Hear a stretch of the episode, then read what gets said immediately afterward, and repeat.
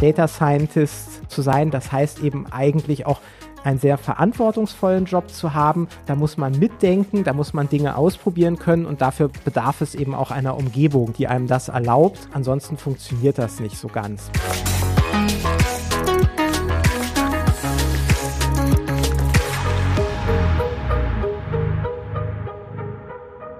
Herzlich willkommen zu In Numbers We Trust, dem Data Science Podcast. Wir sind INWT. Wir setzen Data Science Projekte um von der ersten Idee bis zum fertigen Produkt und in diesem Podcast sprechen wir darüber. An meiner virtuellen Seite heute wieder aus Hamburg Sebastian. Hallo, ich bin Sebastian und ich bin hier Gesellschafter und vor allen Dingen im Bereich Data Engineering tätig. Und äh, mein Name ist Amit, ich bin Mitgründer von INWT. Um was geht es in dieser Episode?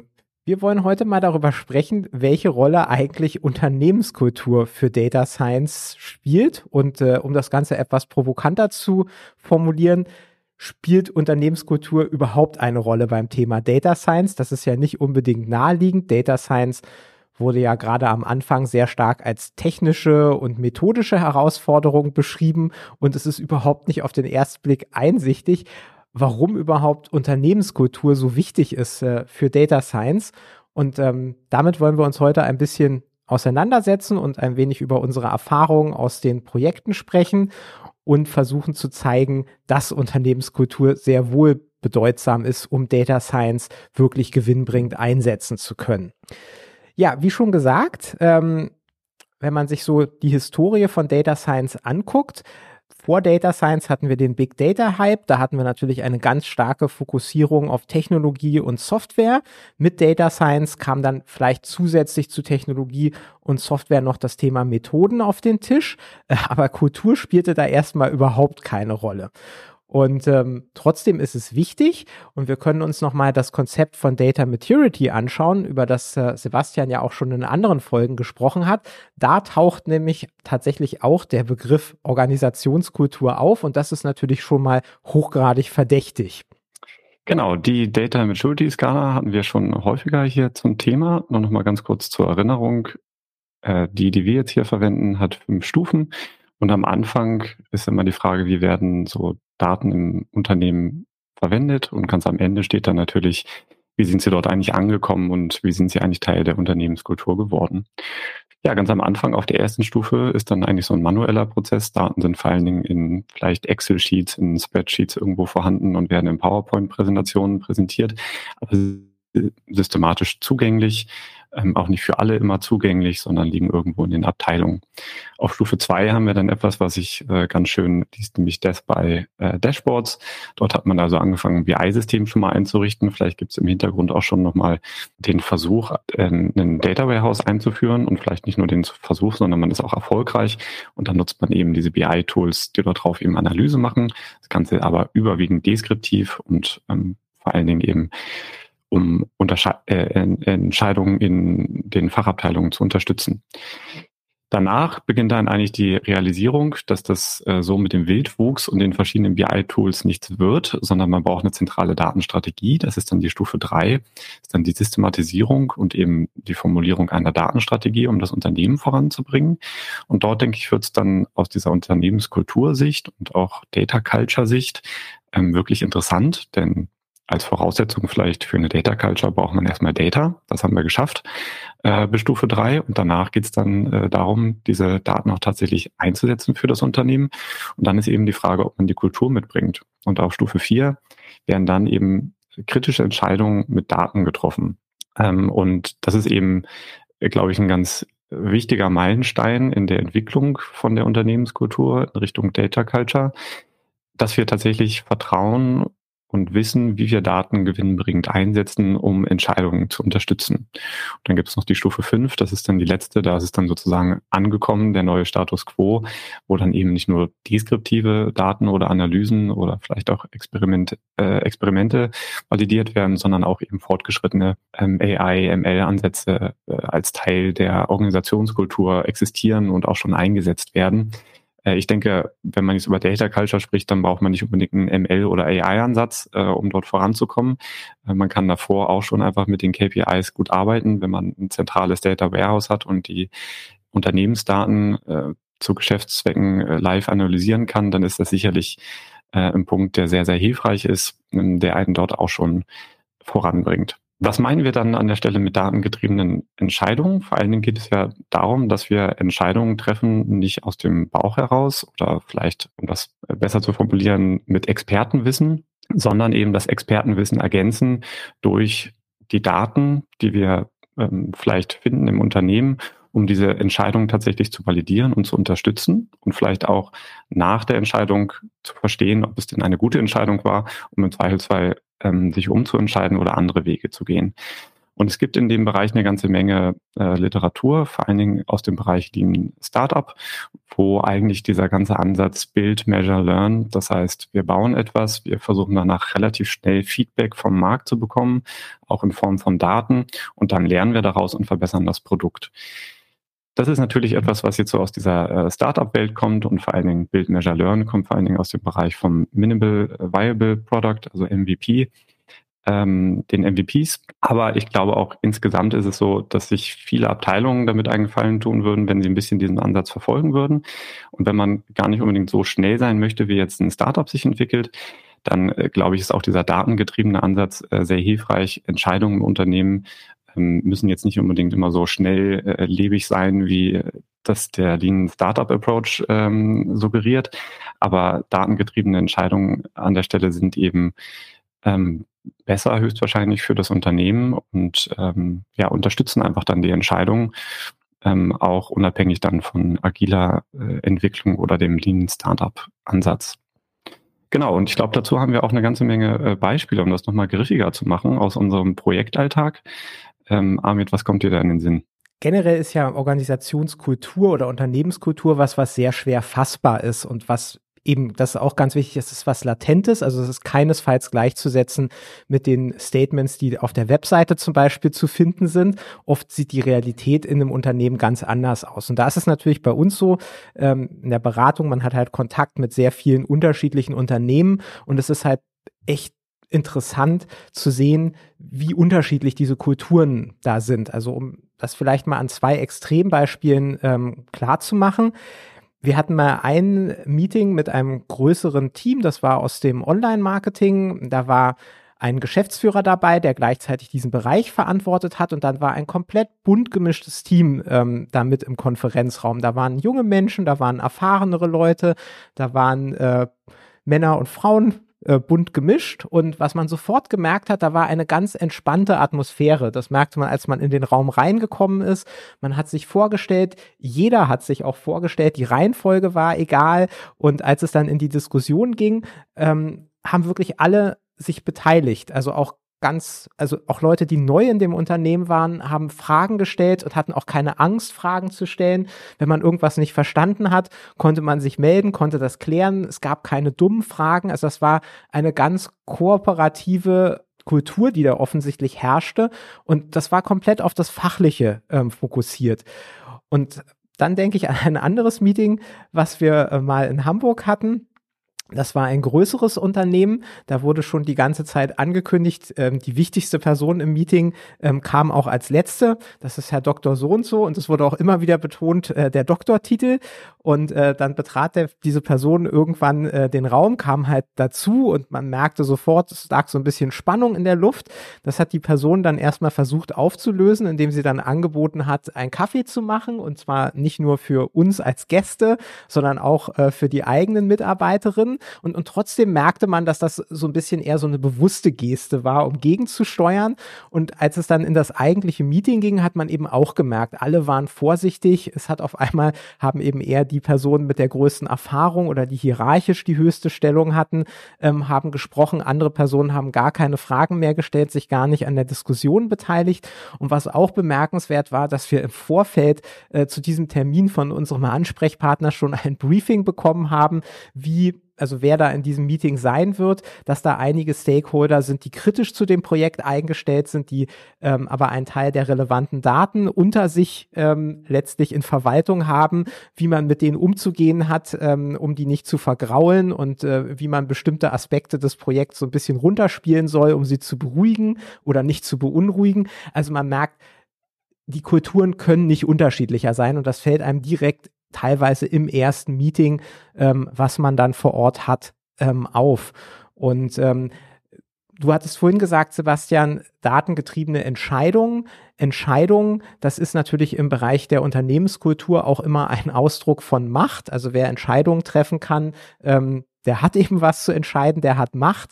Und immer wenn es um Macht oder um Geldflüsse geht, oder auch um Zugang zu Ressourcen. Das sind typischerweise Schnittpunkte, wo die Unternehmenskultur eine große Rolle spielt, wo es ganz entscheidend ist, ob das eher hierarchisch ist ähm, oder ob das eben eher durch das Fachliche getrieben ist. Und das sind schon erste Anhaltspunkte, dass eben die Unternehmenskultur tatsächlich auch für den Umgang mit Daten ähm, von Bedeutung ist. Ja, noch ein vielleicht anderes Beispiel ähm, ist schon ein paar Jahre her. Dort haben wir ein Projekt umgesetzt für ein ja, großes deutsches Unternehmen und dort ähm, sind verschiedene Dinge passiert, an denen man, äh, glaube ich, sehen kann, wie schwierig ist es, solche Projekte dann tatsächlich produktiv zu bekommen. Äh, das eine war, glaube ich, schon vor Projektbeginn, dass es ja sehr schwierig war, überhaupt an die Daten ranzukommen. Ähm, das war in diesem Falle, glaube ich, gar nicht unbedingt nur, also es ist vielleicht Ausdruck dann der Unternehmenskultur, aber der Grund war jetzt nicht, dass dort irgendwo Blockaden aufgebaut äh, wurden, sondern einfach technischer Natur. Das war noch zu einem Zeitpunkt, wo dieses Unternehmen kein Data Warehouse ähm, hatte. Also es gab keine zentrale Datenquelle, sondern die mussten erstmal aufwendig aus allen Systemen zusammengesammelt werden. Das hat dann mal eben etwas mehr als ein Jahr gedauert, bis man dann ein, eine CSV dort rausbekommen hatte und nochmal länger, bis man dann eine CSV hatte mit richtigen Daten äh, bis das Projekt dann losgehen konnte. Und ähm, wir haben dann in einem Proof of Concept gezeigt, dass das Datenprodukt äh, Produkt an sich eigentlich Potenzial hat. Es gibt dafür Use Cases, die auch interessant äh, sind. Äh, und es wurden auch im Unternehmen selber Use Cases formuliert, ähm, die interessant waren. Und äh, trotzdem hat das Datenprodukt leider nie ähm, den Weg in die Implementierung gefunden.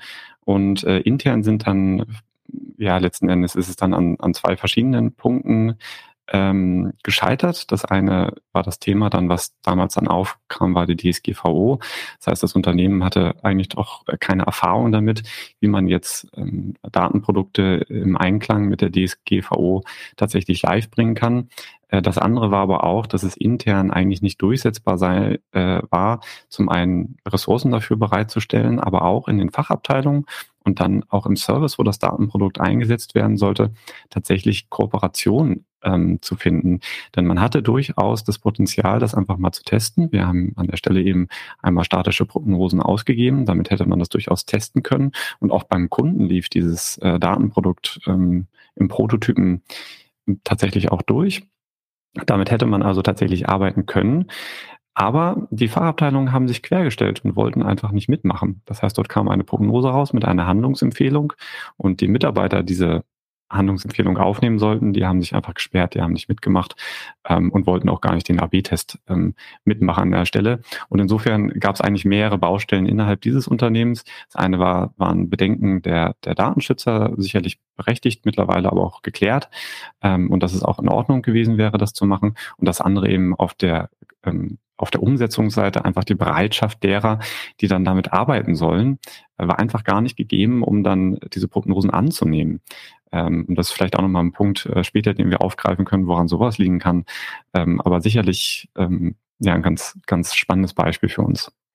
Und vielleicht als letztes noch, wenn man äh, zum Beispiel mal auf Konferenzen von Amazon Web Services war, dann wird da ja immer betont, ähm, was die für eine Datenkultur haben. Was äh, das aber eben auch heißt, ist, dass sie extrem experimentierfreudig sind und äh, häufig das Motto äh, genannt, fail often, fail early. Ähm, das ist natürlich auch eine bestimmte Einstellung, die da kommuniziert wird. Es ist nicht schlimm, ähm, man muss Dinge ausprobieren und äh, wenn sie dann scheitern, dann hat man es halt probiert und festgestellt. Das ist wichtig und das Einzige, was man dann will, ist, dass sie eben möglichst früh scheitern und dass man nicht erst ganz viel Ressourcen reinsteckt, um dann am Ende zu merken, dass das der falsche Weg ist. Und das ist natürlich auch ganz klar, wenn man sich andere Unternehmen anschaut, wo eher Risikovermeidung, bloß keine Fehler machen, sonst rollen Köpfe ähm, ist eine ganz andere Welt. Was wir mal so ein bisschen jetzt im nächsten Teil versuchen wollen, ist ähm, Punkte aufzulisten, die aus unserer Erfahrung Teil einer guten Datenkultur sind. Will also heißen, ähm, das sind Aspekte, wenn sie in der Unternehmenskultur verankert sind, die dann einen produktiven Umgang mit Daten ermöglichen. Das ist natürlich so ein bisschen so eine Wunschliste und äh, jeder, der sich mit Unternehmenskultur auskennt, wird auch die Hände über dem Kopf zusammenschlagen und gerade sagen, Unternehmenskultur ist ja was im Hintergrund, was sehr statisches und ist eben kein Wunschkonzert. Also man kann nicht einfach einzelne Aspekte in einer Unternehmenskultur von jetzt auf gleich implementieren. Im Gegenteil, die Kultur bildet bildet sich und ähm, es ist nur äußerst schwierig oder schwer möglich, sie bewusst zu verändern. Ähm, aber wir sind jetzt im nächsten Abschnitt mal ein Stück weit auf dem Ponyhof. Das ist an der Stelle mal erlaubt und wir, wir berichten halt einfach, was aus unserer Sicht ganz positiv ist für einen konstruktiven Umgang mit Daten. Und der erste Punkt, den ich da gleich mal nennen möchte, ist die, die generelle Atmosphäre. Ähm, man sollte keine Angst haben, man sollte offen sein und man sollte neugierig sein. Das sind auf jeden Fall Attribute, die sehr hilfreich sind für eine gute Datenkultur. Da spielt eben offensichtlich schon dieses Motto von Amazon rein wenn man mit Daten arbeitet, dann heißt das ja immer, dass man auf die Daten hört, dass man also ergebnisoffen Dinge probiert. Und das funktioniert eben nur, wenn man keine Angst haben muss für den Fall, dass Dinge mal schiefgehen. Und das macht einen ganz großen Unterschied in der Unternehmenskultur, ähm, ob Fehler quasi toleriert werden und nicht nur toleriert werden, sondern man sogar sagt, aus Fehlern lernen wir, Fehler heißt, wir haben was ausprobiert und wir haben verstanden, dass es so nicht geht. Das ist ein, ein Fortschritt. Äh, oder eben auf der anderen Seite so eine Kultur der Angst, wo man eben immer darauf achten muss, bloß keine Fehler zu machen. Und das führt eben dazu, dass man Experimente, und die sind sehr wichtig im Umgang mit Daten, eben einfach vermeidet, aus Angst zu scheitern. Und dann auch dieses Thema Neugier, das ist mir, ich habe ja auch längere Zeit an der Universität gearbeitet, da gab es ja auch immer Projektideen mit Daten und da gab es immer zwei Arten, wie man darauf reagieren kann. Man hat ähm, Leute oder ganze Abteilungen gefunden, die dann immer neugierig waren und gesagt haben, das klingt ja gut, lass uns das mal ausprobieren. Und wir haben eben andere Abteilungen oder Personen kennengelernt, die immer sehr ablehnend war, die von Anfang an überall die Risiken gesehen haben, ähm, die eben auch sofort versucht haben, mit, mit Themen wie Compliance, ähm, rechtlichen Bedenken etc. die Ideen äh, zu ersticken, ehe man es überhaupt ausprobiert hat und ähm, also eine ne, ne sehr negative äh, Einstellung gegenüber Innovationen und überhaupt Ideen hatten. Und das ist sicherlich ähm, ein Teil der Kultur, wenn das der Fall ist, dann erstickt das ähm, viele Versuche und Ideen und führt generell nicht zu einer Offenheit gegenüber Innovationen. Vielleicht nur als Ergänzung hierzu ist wahrscheinlich auch noch der Begriff der Fehlerkultur ähm, ganz hilfreich und wichtig. Also wie nimmt man eigentlich oder wie geht eigentlich ein Unternehmen oder vielleicht dann auch einzelne Teams um, wenn Fehler passieren? Und ich denke, die konstruktive Art und Weise damit umzugehen, ist äh, jeden Fehler als äh, Chance zu sehen, etwas zu lernen. Denn äh, ein Fehler bedeutet nichts anderes, als dass man die Voraussetzungen oder die Rahmenbedingungen, in dem ein Projekt funktionieren soll, falsch eingeschätzt hat. Ähm, und dann hat man eben die Möglichkeit, das zu korrigieren und ähm, sich zu verbessern. Und das ist, glaube ich, auch ein ganz äh, wesentlicher Unterschied zwischen sehr gut funktionierenden Teams und Unternehmen. Ist vor allen Dingen die Frage, ob sie bereit sind, aus Fehlern zu lernen und sich zu verbessern. Und da spielt dort, äh, denke ich, viel mit rein und gerade dieses Thema ähm, Angst, Offenheit, Neugier, ähm, das hängt ja alles miteinander zusammen. Äh, das ist alles, alles eine Geschichte und äh, gehört äh, zusammengedacht an der Stelle, um dann letzten Endes Teams und Personen äh, dazu zu befähigen, tatsächlich die Dinge umzusetzen, die wichtig sind, äh, ohne Angst zu haben, dass man dabei scheitert. Denn äh, der, die, die Aussichten auf Erfolg sind viel wertvoller als die Kosten des Scheiterns an der Stelle. Und ein auch sehr wichtiges Thema ist das Thema Führung in dem Kontext. Ähm, da gibt es ja natürlich auch viele Ansätze. Ähm, wenn wir nochmal an die beiden Meetingkulturen äh, uns erinnern, haben wir in einem Fall also einen Fokus auf Kompetenz und im anderen Fall eher so einen Fokus auf Hierarchien ähm, und Macht. Und generell für die Datenkultur ist natürlich der Fokus auf Kompetenz deutlich hilfreicher, weil man halt eben an gewissen Stellen auch mal sagen muss, ich weiß es nicht, lass es uns ausprobieren, lass uns auf die Daten schauen und dann werden uns die Daten die Antwort geben. Und äh, in einer machtfokussierten Unternehmenskultur kann das natürlich oft schon als Schwäche gedeutet werden, wenn man äh, als Chefin oder als Chef nicht weiß, wie es geht, sondern einfach sagt, lass es uns doch mal ausprobieren, lass uns auf die Daten gucken. Ähm, das ist schon also letztlich erfordert das eine gewisse Souveränität und es darf natürlich auch vom Team nicht falsch verstanden werden. Es ist ja an der Stelle eine Stärke, äh, wenn man sagt, wir machen das so und es ist eben keine Schwäche, weil es nicht passiert, weil man eben selber nicht besser weiß, sondern halt einfach, weil es Teil der Datenkultur ist und weil man ja einfach das Potenzial der Daten nur nutzen kann, wenn man wirklich auch offen ist für das, was bei der Analyse rauskommt. Ähm, wenn man halt äh, es gibt genug Analysen, die im Endeffekt nur gemacht werden, um eine Entscheidung, die längst schon irgendwo getroffen wurde, zu rechtfertigen und wo das Ergebnis der Analyse einfach nur zurechtgebogen wird.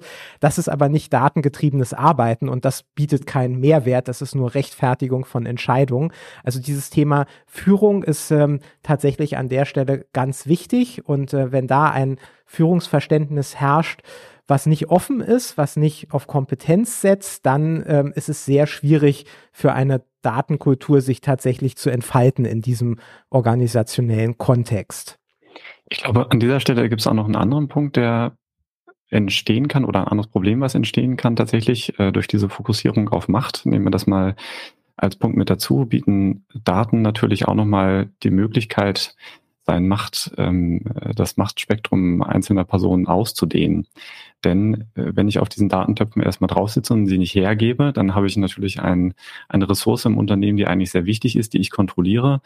Äh, und das ist sicherlich ein wesentlicher Grund ähm, für die Bildung von solchen Datensilos. Das heißt, man sitzt eben auf den Daten, gibt sie nicht raus.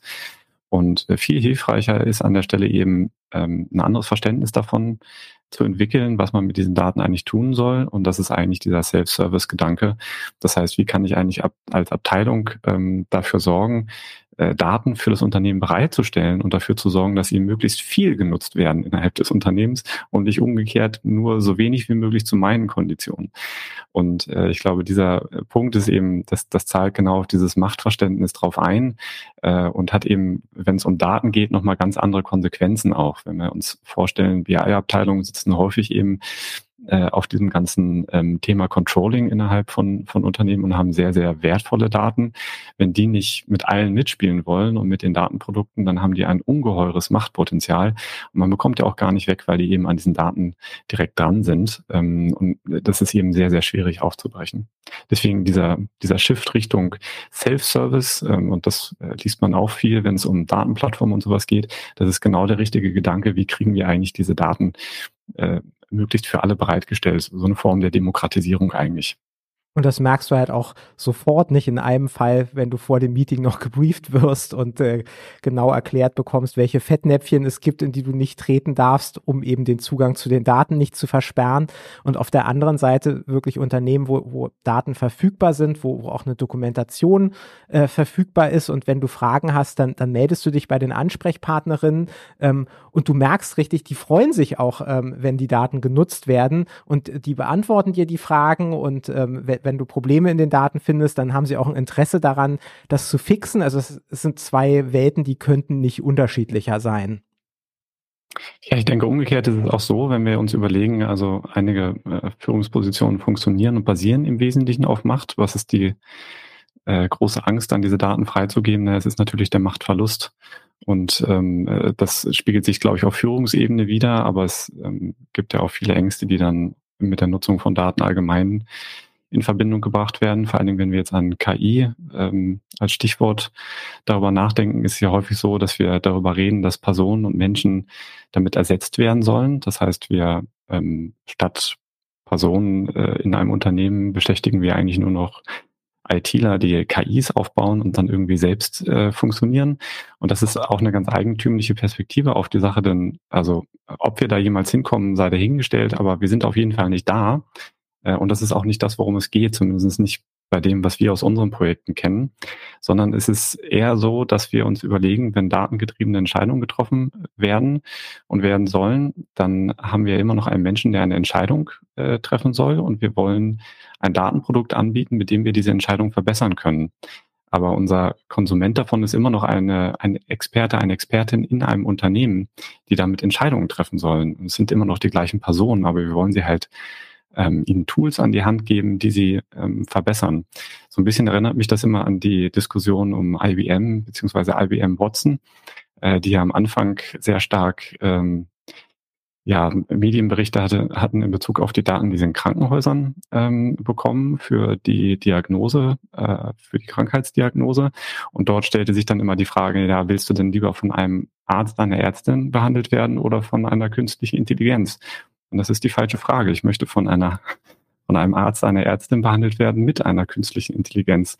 Ähm, denn äh, die, die, die Experten bekommen einfach bessere Informationen und können dann eine bessere Entscheidung für mich treffen. Und das ist, denke ich, eher der entscheidende Punkt, um den es geht und zahlt natürlich dann viel auf das Verständnis ähm, ein, wie wir eigentlich äh, in Unternehmen über diese Datenprodukte auch nachdenken. Steht das in Konkurrenz zu den Experten, Expertinnen, die schon da sind? Oder ist das vielleicht eine Ergänzung, eine Verbesserung von denen, die schon da sind?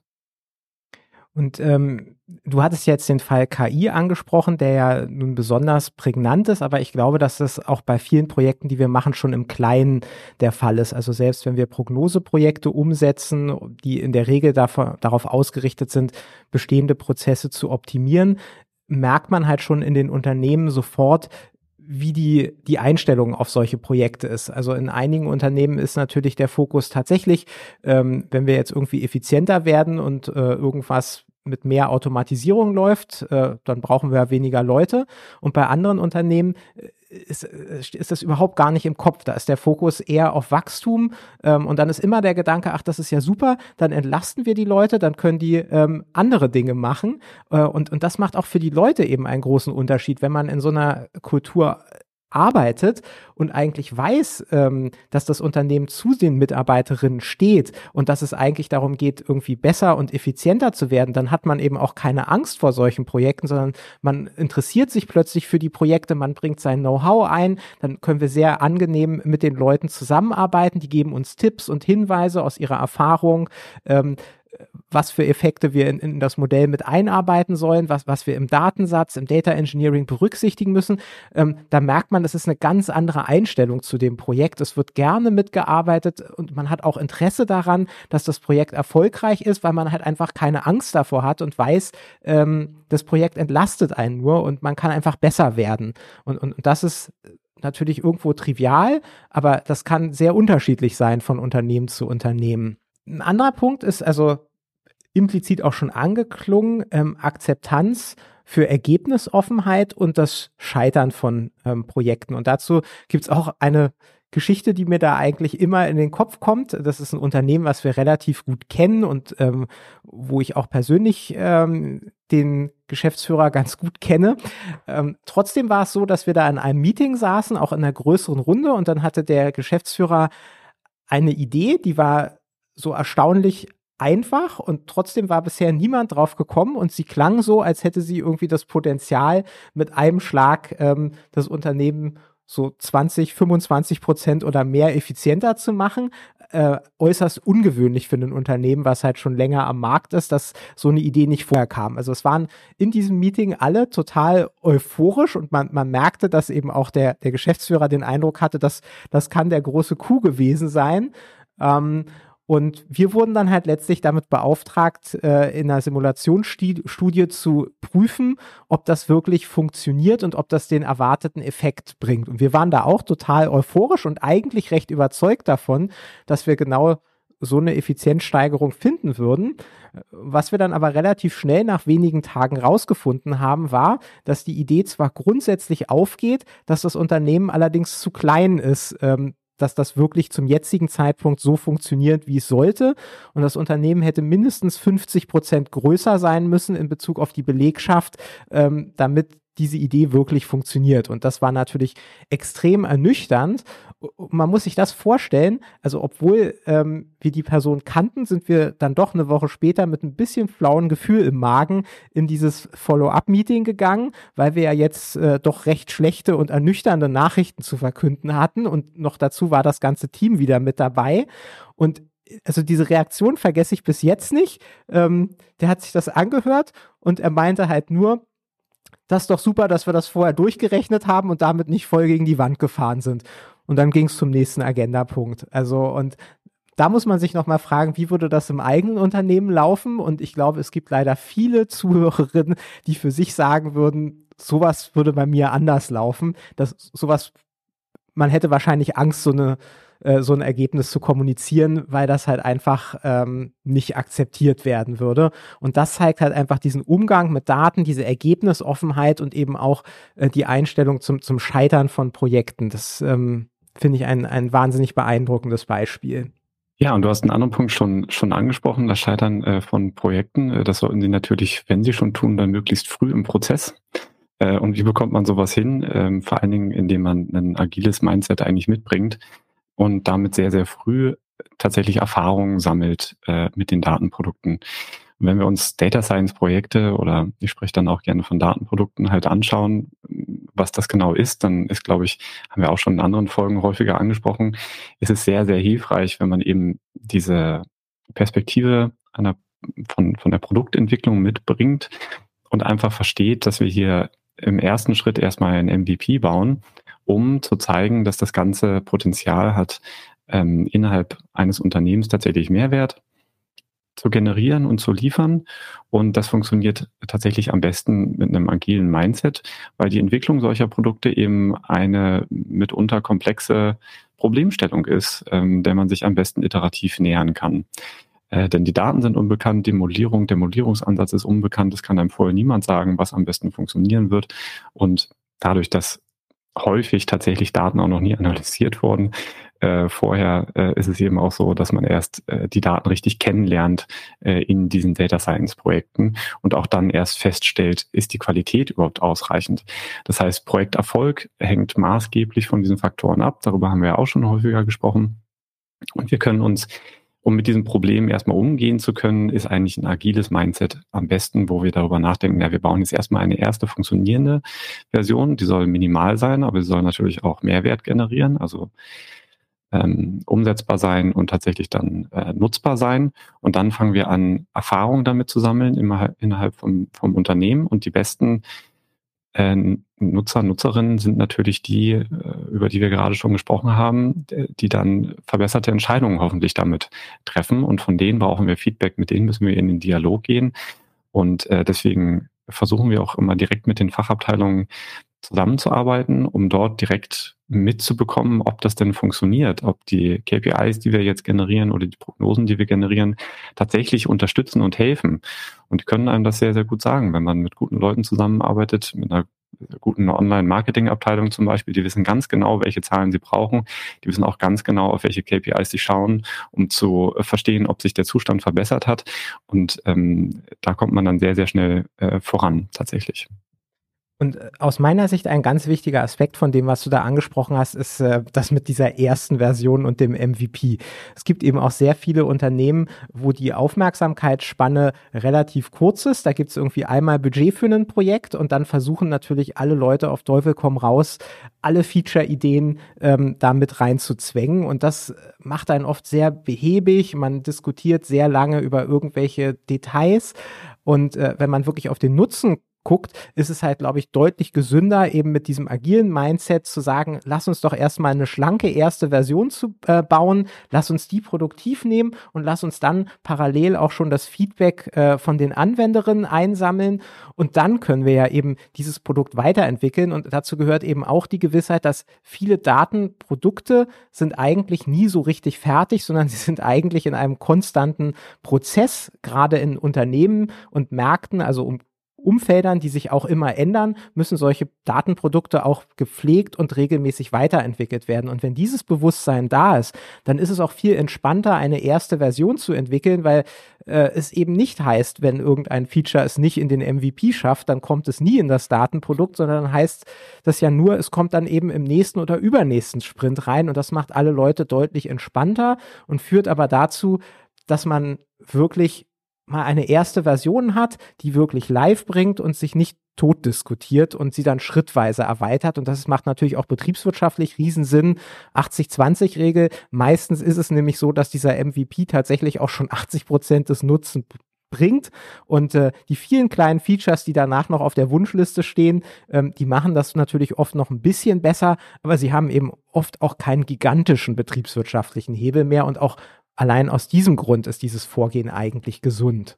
Ja, was dann auch noch spannend ist, ist das Gefühl für Sorgfalt und das Gefühl für Daten. Also da sieht man auch, es gibt äh, so Unternehmenskulturen, wo ähm, Data Science hauptsächlich so ein Spielfeld ist äh, für so Selbstdarsteller. Das heißt, äh, da sind Leute, ähm, die arbeiten mit Daten, die arbeiten viel alleine, ähm, die machen ihre Analysen und die, die präsentieren die dann und die haben wirklich Spaß daran, sie zu präsentieren und haben tolle Folien und zeigen tolle Animationen und wenn man aber dann nochmal fragt, was, was bringt uns das eigentlich oder ähm, was sagt uns jetzt diese Grafik oder was bringt uns diese Erkenntnis, die du jetzt generiert hast, so in der Praxis, dann passiert da oft weniger und noch viel schlimmer, wenn man das auch hinterfragt, was gemacht wird, dann werden da oft ganz viele methodische Fehler gemacht ähm, und, und die Modelle bringen gar nichts und sie werden aber auch nie implementiert, deswegen fällt das auch nicht auf, dass sie nichts bringen. Und auf der anderen Seite so eine Kultur, wo viel stärker im Team gearbeitet wird, wo auch mehr introvertierte Leute unterwegs sind und wo der Fokus wirklich auf das Ergebnis, ähm, also nicht den schnellen Erfolg und die Präsentation irgendwelcher äh, spannenden vermeintlichen Insights, die aber alle irrelevant sind, liegt, sondern wirklich darauf, einen Prozess zu verändern und auch die Qualität des Ganzen wirklich am Effekt auf diesem Prozess am Ende gemessen wird und nicht daran, wie spektakulär eine Präsentation war. Ja, ich glaube, etwas, was sehr, sehr häufig äh, nach wie vor passiert, habe ich auch schon in vielen Gesprächen mitbekommen, ist, dass es einfach auf dieser Modellierungsseite äh, bei, im Data Science Bereich viele gibt, die sehr viel Wert darauf legen, den neuesten Algorithmus äh, zu verwenden und an irgendeinem Zeitpunkt aufgehört haben, sich zu fragen, wozu sie das eigentlich genau machen. Und das ist schon eine sehr eigentümliche Situation, in der man sich dann ab und zu befindet, weil man dann äh, über, über Modelle und ähm, Algorithmen äh, diskutiert und weniger eigentlich, äh, wozu man sie anwendet äh, oder wozu sie eigentlich da sind und für welchen Use Case sie eigentlich ähm, da sein sollen. Da gibt es irgendwie so eine Tendenz dahin, vor allen Dingen ähm, diese Technologien gerne anwenden zu wollen, die gerade on vogue sind, ähm, und sich dann vielleicht ein bisschen um den schwierigen Teil auch zu kümmern, denn dieses Sorgfaltsthema und äh, das hat schon viel mit Akribie und Fleiß zu tun, ähm, in die Daten wirklich reinzuschauen, zu, auf Datenqualität auch zu achten, zu gucken, was dort los ist. Ähm, und das sind eben, ist tatsächlich nochmal ein ganz anderes Mindset, äh, was man dort mitbringen muss, um diesen Teil vernünftig abdecken zu können. Der ist eben nicht besonders schnell.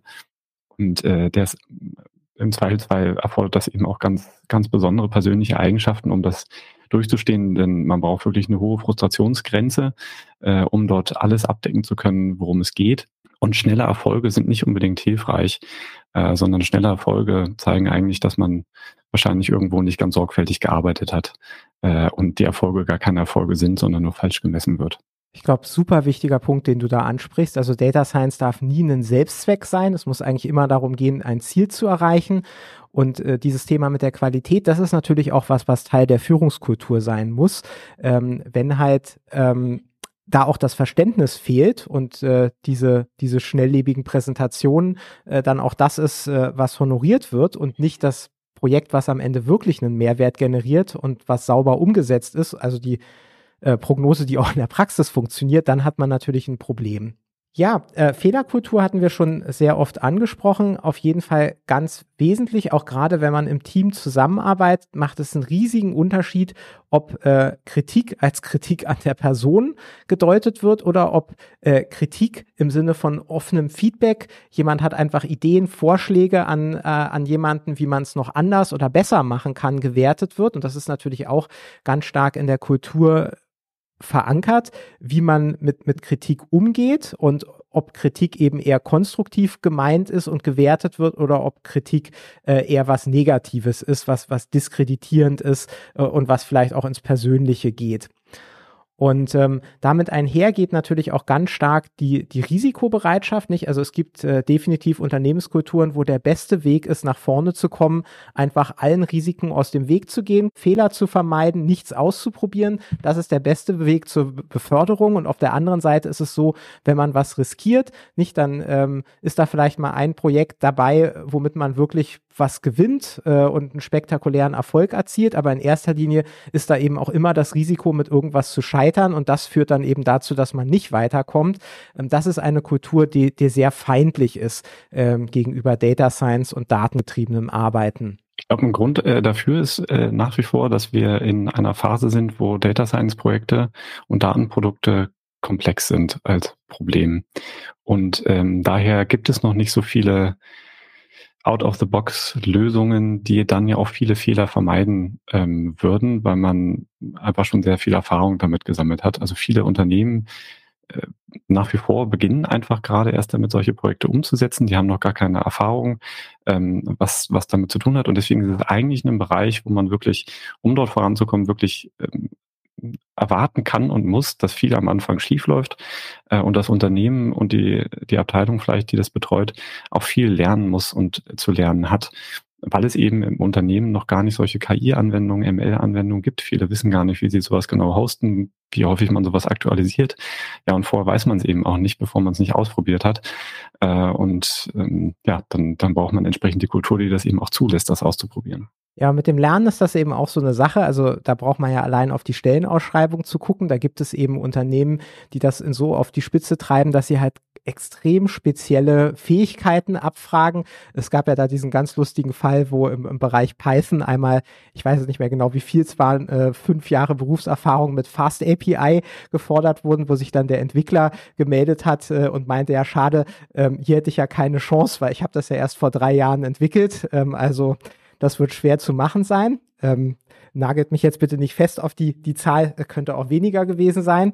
Ähm, aber ich glaube, dass es äh, natürlich einfach ähm, zeigt eine bestimmte Einstellung und auf der anderen Seite sind halt eben Unternehmen wie Google, die eigentlich sagen, konkrete Fähigkeiten sind nachrangig. Was ihnen eigentlich wichtig ist, ist Intelligenz und die Fähigkeit zu lernen. Und äh, ansonsten ist alles in, in, in dieser technologiegetriebenen Welt sowieso schnelllebig. Ähm, es ist nicht wichtig, ob man irgendwas jetzt kann. Es ist wichtig, ob man generell äh, lernen möchte, neugierig ist und wenn man dieses Mindset mitbringt, dann findet man sich überall ein und nicht nur in den Technologien und Methoden, die jetzt gefordert werden, sondern eben auch in den Technologien und Methoden, die vielleicht in zwei oder vier Jahren gefordert werden.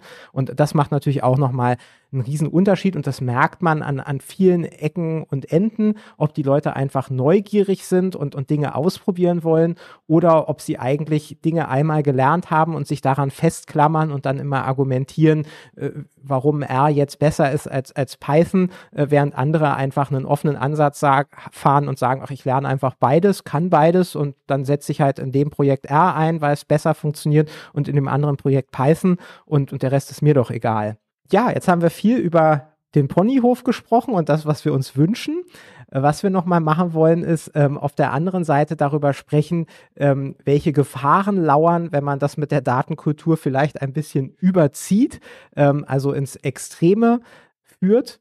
Äh, und da sehen wir halt auch immer wieder also zwar lange nicht so oft wie, wie Kulturen, die, die feindlich gegenüber Daten sind, aber man kann auch sehen, dass man es tatsächlich übertreiben kann. Und ähm, eine wesentliche Gefahr ist dieses, dieser Fokus aufs sich im Klein-Klein zu verlieren, also Mikrooptimierung zu betreiben. Ich hatte deutlich ein Gespräch mit jemandem, der meinte, er ähm, hatte eine Firma gesehen und da gab's, wenn man einfach die alle Mitarbeiter zusammennimmt, alle Mitarbeiterinnen, also nicht nur die im, im BI-Bereich, sondern auch die aus der Produktion. Ähm, da kam man auf 20 Dashboards pro Mitarbeiterin. Ja, und das ist natürlich ein, ein Wildwuchs. Ähm, das hatten wir auch mal in einem Unternehmen, wo äh, ein Mitglied aus dem Vorstand dieses Thema extrem vorangetrieben hat und quasi jede Woche kamen da Wünsche für, für neue Dashboards, neue Datenprodukte. Und ähm, da war dann viel zu wenig der Fokus darauf, dass das tatsächlich auch angewendet und genutzt wird, sondern es wurde immer wieder was Neues in die Pipeline gefüllt. Und, und das ist natürlich auch was, wo der, der betriebswirtschaftliche Hebel dann irgendwann klar aus dem Fokus gerät. Das muss man so sehen und so sagen dann auch offen. Und auf der anderen Seite ähm, ist es auch häufig, wenn wir wieder an die 80-20-Regel denken, natürlich ist es schön, äh, wenn ein Feature nicht im MVP ist, dass es noch eine Chance hat, aber man muss irgendwann dann auch ein Ende finden und dann wirklich merken, natürlich gibt es da vielleicht noch mal Dinge, die kann man besser machen und die machen dann vielleicht auch das Modell nochmal für fünf Kundinnen besser. Ähm, aber es funktioniert halt auf der anderen Seite für 100.000 Kundinnen auch schon ganz gut. Und da muss man auch irgendwann dann an der Stelle ein Ende finden. Und, und das ist eben auch Teil der Kultur und die Frage, wie ist das eigentlich mit dem, mit dem Perfektionismus oder hat man da ein, eine gesunde Balance zwischen Qualität und, und Perfektionismus gefunden? Das ist wahrscheinlich äh, ganz gut beschrieben dann durch die äh, Stufe 2 des bei Dashboards in der Data Maturity Skala. Und äh, vielleicht hilfreich dann an der Stelle die Stufe drei mit der Strategie und Strukturierung, äh, um das eben voranzutreiben, das Thema. Äh, ich glaube, das hier ist aber auch ein Punkt, den wir vielleicht im direkten Kontakt mit Fachabteilungen durchaus auch kennen, äh, wo man dann zusammenarbeitet. Und ich habe ja vorher auch schon gesagt, dass es sehr, sehr gewinnbringend, weil man natürlich sehr schnell sehr hilfreiches Feedback einfach ähm, bekommt, um die Datenprodukte voranzubringen und ähm, äh, weiterzuentwickeln. Und gleichzeitig birgt es natürlich auch die Gefahr, denn Experten und Expertinnen haben immer viele Ideen, kennen sich sehr, sehr gut aus und wollen dann immer wahnsinnig viele Hypothesen noch überprüfen äh, in solchen Modellierungen. Und äh, ich vermute auch bis zu dem Grad, wo man einfach gar nicht mehr vorankommt, sondern erstmal ein halbes Jahr lang nur noch Hypothesen überprüft und man hätte schon längst mit einer ersten Version live gehen können, um mal zu gucken, wie es denn insgesamt dann wirklich funktioniert. Äh, stattdessen äh, guckt man noch, ob man den Datentopf XY anbindet und auch noch äh, Daten daher bekommt, um dann vielleicht auch noch für diese kleine Subgruppe etwas zu verbessern. Ähm, und das ist, äh, hast du ganz gut beschrieben, glaube ich. Das ist äh, sicherlich eine Gefahr und auch etwas, was uns häufiger ähm, ja auch passiert, mit dem wir umgehen. Ja, ich glaube, da ist auch nochmal das Schlagwort Explainable AI. Also wenn man zum Beispiel nochmal sich die Feature Importance anguckt bei solchen Modellen, dann ist es ja nicht selten so, dass es irgendwie vielleicht zwei bis drei sehr dominante Features gibt, die irgendwie in Summe vielleicht 80 Prozent des Erklärungsgehalts ausmachen. Und danach hat man halt so einen ganz starken Bruch in der Verteilung und jedes weitere Feature hat dann oft äh, nur noch fünf Prozent, ein Prozent oder im Sub ein Prozent Bereich ähm, Feature Importance. Und natürlich kann man da immer immer noch von Hölzchen auf Stöckchen kommen, aber es hat halt, es betrifft halt eigentlich nur noch Einzelfälle und da muss man einfach, das muss man betriebswirtschaftlich einfach im Auge behalten. Anderes Thema, was du vorhin angesprochen hast, ist das agile Mindset. Ähm, und äh, das, der Gegenentwurf wäre ja oft in der Organisation dieses Wasserfallkonzept, wo man am Anfang versucht, alles perfekt zu planen, oft über einen sehr langen Zeitraum.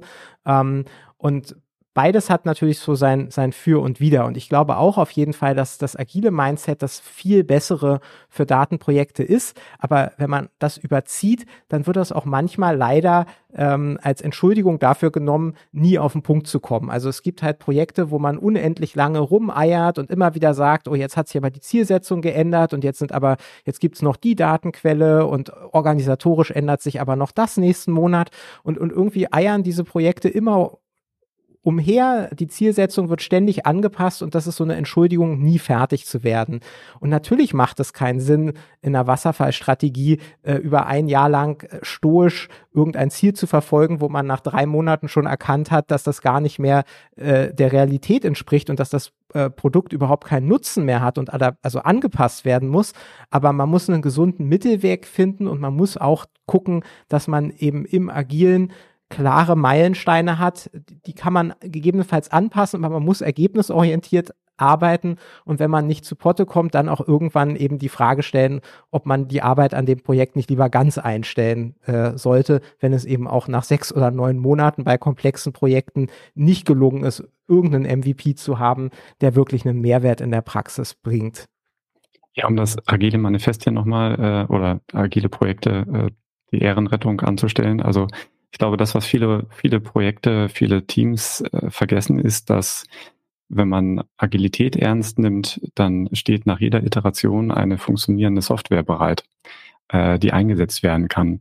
Und äh, viele haben das nicht. Also viele äh, vermeintlich agile Projekte sind nicht so organisiert, dass kontinuierlich eine funktionierende Software da ist oder ein funktionierendes Datenprodukt, ähm, was dann auch Mehrwert generieren kann. Das ist ja genau der Punkt.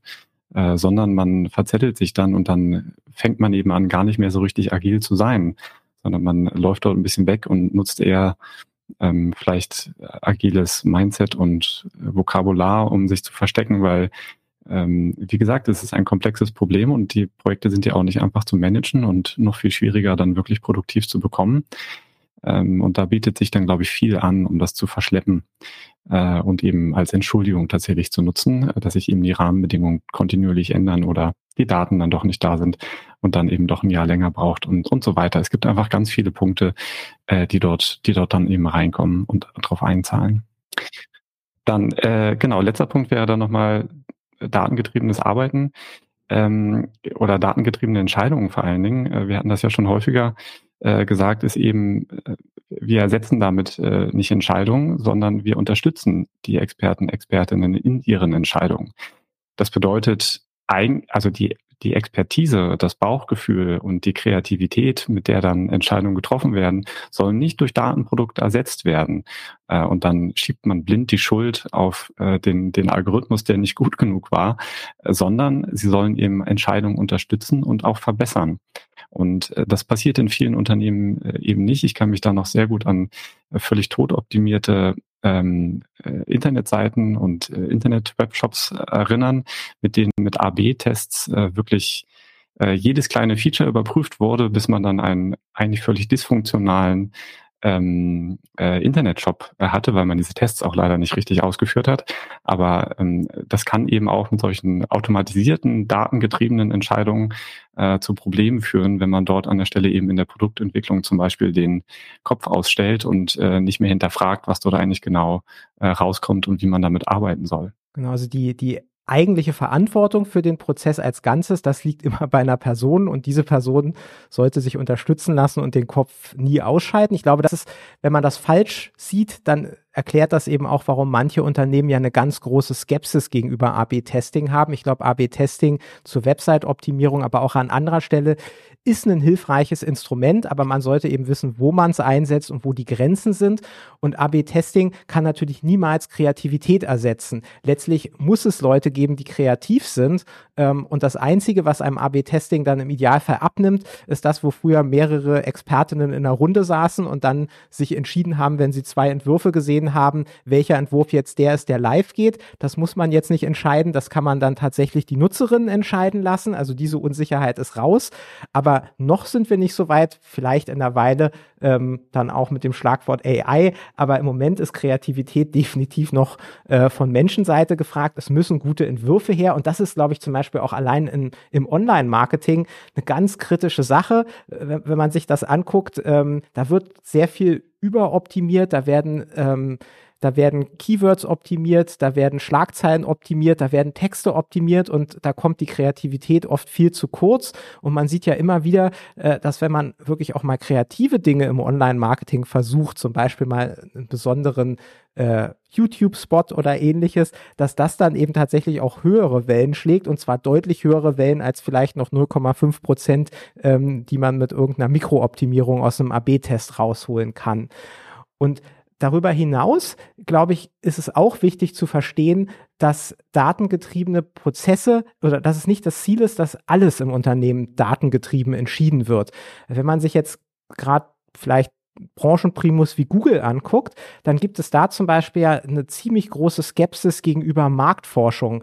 Ähm, und wenn man sich Apple anschaut, dann würde man auch sehen, dass gerade wenn es zum Beispiel um disruptive Innovationen geht, äh, man oft eben an Grenzen kommt, wo datengetriebenes Arbeiten ist ja letztlich, man guckt immer auf die Vergangenheit, äh, aber gerade bei bei disruptiven Veränderungen kommt man damit ja an die Grenzen.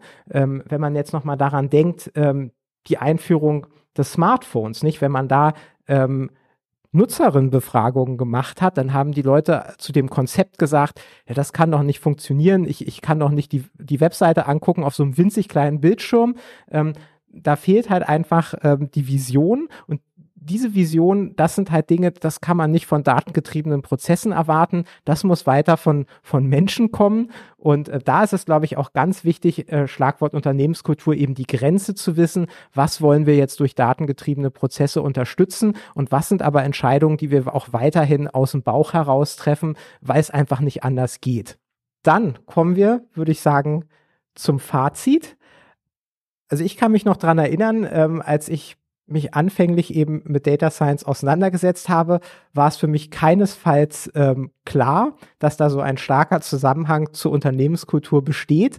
Äh, das habe ich aber eben später gelernt, wo man eben gesehen hat, verschiedene Unternehmen, in die man reingeschaut hat und bestimmte Unternehmen, in denen Data Science, datengetriebenes Arbeiten einfach quasi von selbst funktioniert hat und einfach eine, eine, eine Atmosphäre war, die das befördert hat äh, und die dazu geführt hat, dass sich das quasi wie ein Lauffeuer im Unternehmen verbreitet hat und andere Unternehmen, wo die Projekte deutlich langsamer laufen, wo sie schwerfällig laufen, wo man auch gemerkt hat, die Zusammenarbeit ist träger, es ist viel mehr Politik im Spiel und ähm, ja, also auf jeden Fall die Erfahrung zeigt, Unternehmenskultur hat massiven Einfluss darauf, wie gut Data Science funktioniert und eben auch wie produktiv Data Science sein kann. Und die, die wichtigen Schlagworte sind die, die wir hier auch ähm, durchgegangen sind. Zugang zu Daten, wie werden Entscheidungen getroffen? Wie ist die Einstellung gegenüber Innovationen? Ist es schlimm, wenn man scheitert? Ähm, und eben auch, ist das eine Kultur, in der die Leute in denen den, den Mitarbeiterinnen ein gewisses Vertrauen entgegengebracht wird, in denen sie Freiheiten haben. Denn also Data Scientist äh, zu sein, das heißt eben eigentlich auch ähm, einen sehr verantwortungsvollen Job zu haben. Da muss man mitdenken, da muss man Dinge ausprobieren können und dafür bedarf es eben auch einer Umgebung, die einem das erlaubt. Ähm, ansonsten funktioniert das nicht so ganz. Und äh, wichtig ist aber eben auch, ich meine, man muss ja nur in die Praxis gucken, es gibt hochgradig hierarchisch organisierte Konzerne. Äh, wenn man deren Unternehmenskultur anschaut, dann wird man feststellen, nicht viel von dem, was wir hier auf dem Ponyhof auf die Wunschliste gesetzt haben, ist da vorhanden und trotzdem wird mit Daten gearbeitet. Also ähm, auch ganz wichtig, man kann natürlich immer mit Daten arbeiten und man sollte auch immer versuchen, mit Daten zu arbeiten. Die, die Aussage hier ist, ähm, es gibt bestimmte Unternehmenskulturen, die machen es halt viel leichter, das volle Potenzial in den Daten zu erschließen und schnell voranzukommen. Und es gibt andere Unternehmenskulturen, die stehen dem eher im Wege. Das heißt nicht, dass es nicht klappt, aber das heißt, dass es auf jeden Fall deutlich schwieriger ist, ähm, dass man einen längeren Atem mitbringen muss und dass man mit mehr Widerständen zu kämpfen hat, als das an anderer Stelle der Fall ist. Und ähm, Sebastian, vielleicht, äh, du hast ja auch ein bisschen Erfahrung damit, wie man solche Projekte aber dennoch implementieren kann, als, als Ausblick für die Leute, die jetzt eher auf der, der unglücklichen Seite stehen, also äh, in einem Unternehmen beschäftigt sind, wo die Kultur das Ganze nicht befördert. Ähm, wie kann es trotzdem funktionieren? Ja, als Idee ist mir da vor allen Dingen gekommen, um auch die ähm, so ein bisschen Handlungsempfehlung zu geben, wie kriegen wir denn jetzt eine Datenkultur oder eine Verbesserung der Situation in Bezug auf die Datenkultur hin in Unternehmen. Ich glaube, wenn man an Neugründungen oder an Startups und ähm, zumindest wenn sie denn dem Lean Startup Ansatz folgen, ähm, die haben dort natürlich deutlich weniger Probleme, weil die von Anfang an vieles richtig machen können, was in großen Unternehmen schon gewachsen ist. Und in den großen hierarchisch organisierten Konzernen, glaube ich, gibt es eben die besondere Schwierigkeit, dass Datenprodukte nicht einfach isoliert umgesetzt werden können, sondern man ist eben abhängig von anderen Abteilungen, die im Zweifelsfall die Daten haben. Äh, und das, glaube ich, äh, ist, ist eine ganz besondere Schwierigkeit, die sich hier auftut. Es gibt eine ganz schöne Anekdote trotzdem aus dem Bereich ähm, der agilen Softwareentwicklung. Dort hat sich ja auch oder die, die agile Softwareentwicklung ist ja auch viele Phasen schon durchschritten. Und so zu den Anfangsmythen, äh, da gibt es natürlich viele Anekdoten und das erinnert mich etwas daran, wie das eben äh, als Analogie sozusagen zu Datenprodukten und der Entwicklung hier weil wir ja auch immer viel Wert auf diese äh, agile Entwicklung legen und dafür ja auch versuchen, immer wieder Werbung zu machen. Und dort äh, hat man also angefangen in einem größeren, sehr hierarchisch organisierten Unternehmen, ähm, angefangen, agile Entwicklung und vor allen Dingen Softwareentwicklung einzuführen. Und wie hat man das gemacht? Naja, vorher gab es ein Wasserfall-System ähm, und man hat sich dann überlegt, naja, wir fangen jetzt mal in einem Team an äh, und setzen dort in dem Falle tatsächlich Extreme Programming um, was eine Form der Organisation ist äh, aus der agilen Softwareentwicklung. Und äh, die haben also das zelebriert bis zum Ende und hat sich dann herausgestellt, dass die Probleme und Aufgaben lösen konnten, an dem zuvor äh, größere Teams über mehrere Jahre gescheitert sind. Und die haben dann also in wenigen Monaten Lösungen erarbeitet und die auch produktiv bekommen und waren also sehr erfolgreich. Und das hat natürlich eine Strahlkraft innerhalb des Unternehmens. Also es ist natürlich so, dass es allen auffällt und auch denjenigen natürlich die Karriere machen wollen, dann fällt das natürlich auch auf. Und dann stellt sich eben die Frage, naja, aber wie macht ihr das? Und dann ist eben diese Organisationsform eben da, äh, die man dann adaptieren könnte. Und was die dann gemacht haben, ganz geschickt, ist eigentlich zu sagen, naja, wir versuchen jetzt diesen Ansatz auszuweiten. Wir haben diesen Proof of Concept einmal gezeigt, dass das gewinnbringend ist, so zu arbeiten, in, im Wesentlichen jetzt hier agil. Und äh, jetzt versuchen wir das aber auszurollen auf das Unternehmen. Und wie machen wir das? Wir machen das, indem wir das bestehende Team, was agil gearbeitet hat, aufteilen in zwei. Und dann füllen wir das auf äh, mit anderen Entwicklern aus anderen Teams. Und so bekommen wir dann zwei und können diese Unternehmenskultur weitergeben. Und äh, das funktionierte dann für dieses Unternehmen zumindest ganz gut. Man kann sich eben vorstellen, das dauert mehrere Monate, bis man dort vorankommt. Und man teilt dann natürlich jedes Team immer wieder durch zwei. Und das ist etwas, was man wahrscheinlich dann zelebriert über mehrere Jahre, bis das überall hinkommt. Aber es wird sich dann wahrscheinlich auch völlig verselbstständigen und man muss das wahrscheinlich nicht bis zum Ende machen, sondern ähm, das setzt sich dann ganz von alleine durch. Und was ähnliches muss man sich wahrscheinlich auch vorstellen, äh, wenn man hier über äh, in einer in einem Unternehmen arbeitet, ähm, wo eben diese Datenkultur nicht so aussieht, dass man damit eigentlich vernünftig äh, Produkte umsetzen kann oder geschweige denn datengetriebene Entscheidungen treffen kann. Man muss eben, wenn man versucht, ein Unternehmen umzustrukturieren, im kleinen Anfang, kleine Teams oder Abteilungen davon zu überzeugen, dass es sinnvoll ist, so zu arbeiten und erst einmal in-house den äh, Erfolgsnachweis bringen. Also erstmal im Unternehmen zeigen, dass das tatsächlich eine überlegene Art und Weise ist, Entscheidungen zu treffen, ähm, die dem Unternehmen etwas bringt und auch die Geschäftszahlen verbessert. Und wenn man dies, das zeigt und auch zeigen kann, ich glaube, dann äh, kommt man in eine Position, wo man äh, deutlich besser Werbung dafür machen kann, innerhalb des Unternehmens ähm, auch einen Kulturwandel anzuregen. Und da ist, glaube ich, also ich sehe dort so gerade in größeren Unternehmen mehrere Probleme. Das eine habe ich schon angesprochen wie macht man das denn, wenn man gar nicht auf die Daten überall zugreifen kann? Und nächster Punkt natürlich, kommt das von unten oder kommt das von oben? Wie kann man das durchsetzen? Äh, und an der Stelle, glaube ich, äh, hört dann auch meine Handlungsempfehlung auf. Das muss man eben rausfinden in Unternehmen. Äh, aber ich glaube, in diese Richtung muss es gehen, wenn man versucht, das zu ändern. Ja, letzteres ähm, bringt mich nochmal auf ein ganz schönes Beispiel. Ich hatte mich neulich mit äh, jemandem unterhalten, ähm, eine Data Scientistin, die gerade den Job gewechselt hat und äh, die meinte, Data Analyst ohne Daten ist der gechillteste Job. Worauf sie anspielte, ist äh, bei ihrem neuen Arbeitgeber ist es eben so, äh, da spielt Compliance eine ganz große Rolle. Da sitzt auch jeder auf seinem Datentopf äh, und sie ist da eingestellt worden. Ähm, es gab viele Ideen, was sie machen soll und äh, sie ist da jetzt schon mehrere Monate, aber sie hat quasi kaum Zugriff auf Daten. Ähm, und da sieht man eben ganz klar, natürlich kann sie auch Dinge tun, aber sie kann eben bei weitem nicht so viel bewegen, wie sie könnte, wenn sie eben andere Möglichkeiten hätte. Ähm, und, und das wird, glaube ich, im Wesentlichen auch durch die Unternehmenskultur bestimmt. Um jetzt der Unternehmenskultur nicht so viel Unrecht zu tun, ähm, ich glaube, das Standardwerk äh, von Edgar Schein zur Unternehmenskultur äh, ist auf jeden Fall super lesenswert und super spannend und da wird eben auch nochmal erklärt, ähm, was Unternehmenskultur eigentlich ist. Das ist sehr schwer äh, zu definieren. Es ist auch sehr schwer zu messen, was eigentlich die Unternehmenskultur eines Unternehmens ausmacht. Und da wird ja auch nochmal dieses Thema angesprochen ähm, der Subkultur und das geht genau in die Richtung dessen, was Sebastian jetzt eben äh, angesprochen hat. Das sehen wir ja auch bei einigen Unternehmen, zum Beispiel in der Automobil Automobilbranche, wo sich ja etabliert hat, so Innovationszentren oder einen ganzen Innovationscampus aufzubauen, ähm, wo dann unter anderem häufig Softwareentwicklung, aber eben auch Data Science stattfindet. Und da sieht man schon, dass es äh, oft fernab des Werksgeländes. Das ist eine ganz andere offene Architektur, wenn man da reinkommt, die eben auch das Arbeiten in Teams befördern soll. Und da drin werden andere Gehälter gezahlt, da gibt es ein anderes Führungsverständnis, da gibt es andere Freiheiten.